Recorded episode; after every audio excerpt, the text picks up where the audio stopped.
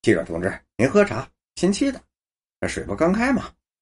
我接茬说啊，呃，天桥清真寺刚开一开办的时候啊，这西北五省同乡会陕甘青宁新就设在天桥清真寺里面，因为什么呀？地方大呗，外地人到这儿都上这儿礼拜来，到这儿来干嘛呢？干什么都有吧，什么经商的、跑买卖的，然后上这儿来礼拜，拿钱给礼拜寺。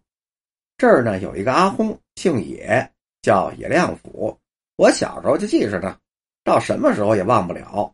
那老阿訇那时候岁数就不小喽，《古兰经》特别深，都有名的，教的弟子可不少。那时候啊，清真寺有二十多个弟子是跟他学《古兰经》，外地的人呢都特别敬重他。他的收入不少，可他不要。他那时候啊，就拿他的生活基本费，这就算完了，不许多要的。伊斯兰教的教规嘛。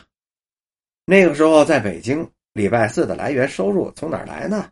从穆斯林那儿啊，穆斯林就是教友，从穆斯林身上来。国家哪给钱呢？那是你个人的事儿。在条子胡同、前门了、牛街了，各个地方所有的信伊斯兰教的回民都有一举，就是拿钱的。北京哪儿盖礼拜四了？通州下关了，张家湾了，昌平了，海淀了，哪儿哪儿的修礼拜四来了。哎，来一帮人呐，举举意吧，表示表示吧。现在的说话，起码呀，您得最少最少也得几百块，不为别的，那都是为了这公益呀。叫写野帖，拿过这个钱来呢，回去是修建礼拜四的。有的家里死了人了，打点不了了，抬不出去了，大家也凑份子拿点钱，这也是这样吧。那个时候这么多礼拜四。是不是前门这一带回民也挺多的呀？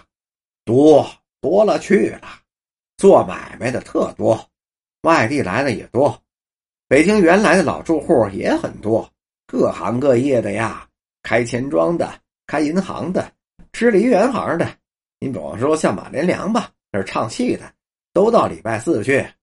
他虽然唱戏，礼拜做不了啊，把不了斋，在这方面就脱去了这个责任，可是不能够。你呀，还得负这个责任。你从课修上得拿着钱出来呀，给礼拜送钱去。我十五六岁的时候啊，去天桥礼拜四去做礼拜。那天呢是星期五，马连良就到这儿来了，写了三百呀，还是五百块钱大洋。那会儿那都是聚集在一起呀。到时候啊，都上礼拜四去。现在跟原来不一样了，现在一拆迁都集中到郊区喽。礼拜的人也都少了，要是有回迁的条件，还能在本地去礼拜。那要是不管你呢，本地区你买不了这房子，你呀就得拿着这俩钱到外地去找廉价房，礼拜的人就少了。那那个时候的回民主要是从山东、河北这边来的吧？怎么说呢？西边来的也有，河北呢、河南的，往东就差点了，济南还可以。那原来牛街那边的地方的回民多，还是大石烂的回民多呀？牛街回民多呀。牛街大部分都是做小买卖的，都是最艰苦的，没有生路啊，没法养家糊口啊，又没有文化。以前就这样，一间破房子，到了冬天就困难大了。穷回民呐，穷回民嘛。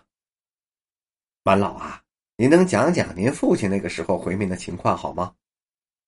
哎呦，在我父亲那个时候，正是高潮这儿，正是兴盛的时候，在北洋政府国民党那阵儿，国旗是红黄蓝白黑呀，五族吗？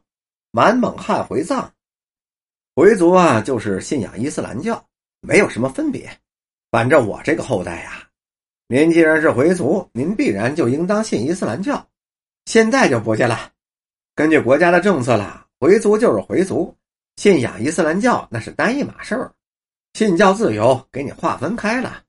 我子女说我不信伊斯兰教，那你无权来制止啊。我就认为是这么个情况。您说您父亲的时候正是兴盛的时候，您指的是什么呢？这能指什么呀？指的是什么呀？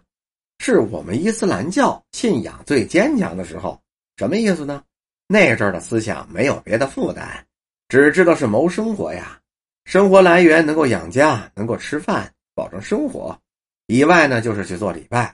我父亲那时候有条件吧，卖房，房子都有，买卖呀，就拿出以外的钱来，回家回德州盖礼拜寺，在北京找的瓦匠、木匠，买的砖，买的材料，使大车一车一车的往家里拉哟，一干一干干一年喽，盖这礼拜寺哦，盖起这礼拜寺来干嘛呀？